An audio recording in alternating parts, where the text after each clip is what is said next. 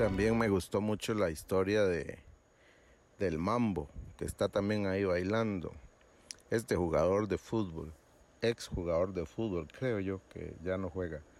Eh, eh, el Mambo dice que fue su mamá venía de República Dominicana y se casó aquí con un tico, yo creo. Y, y, y después fue por, la mamá fue por él allá y se lo trajo para Costa Rica. Y dice que este hombre eh, ya había muerto, este hombre ya murió, eh, cuidó de él, tenía un gran cariño, un gran aprecio, el mambo por este hombre que, que dijo que este hombre cambió mi vida, dijo él, dijo la vida mía y la de mi mamá.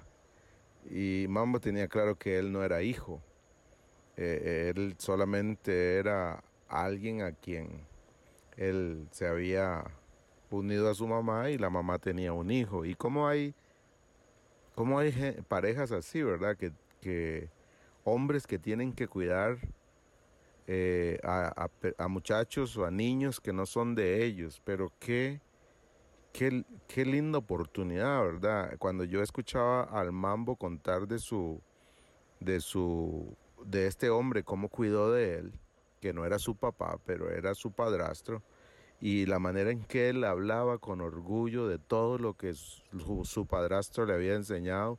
Pienso en los papás que están haciendo el papel de padrastros, que están criando a otro hijo y qué privilegio tienen. El mambo llamó a su padrastro un ángel. Y dijo esta frase que me gustó muchísimo. Dijo, la familia no es solo de sangre, y, él aprendió a amar a su, a su padrastro y su, y su padrastro fue usado por Dios para cuidarlo a él. Y recordé 1 Pedro capítulo 5 verso 7 que dice, pongan todas sus preocupaciones y ansiedades en las manos de Dios porque Él cuida de ustedes. Eh, Dios cuida de nosotros y a veces pone ángeles, como dijo el mambo, y algunos de ustedes que están escuchando esto tal vez son padrastros.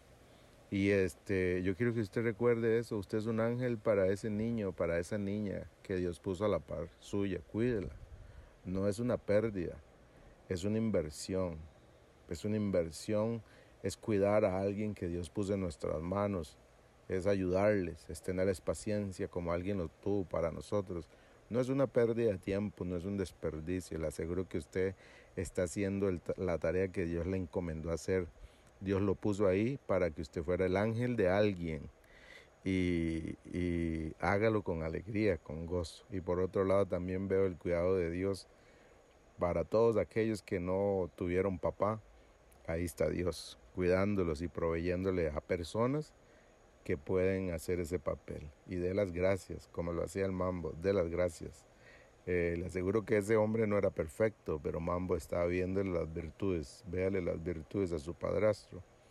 Y padrastro, véale, vea la gran oportunidad que Dios le está dando de ser un ángel para una persona como su, su muchacho. Un abrazo.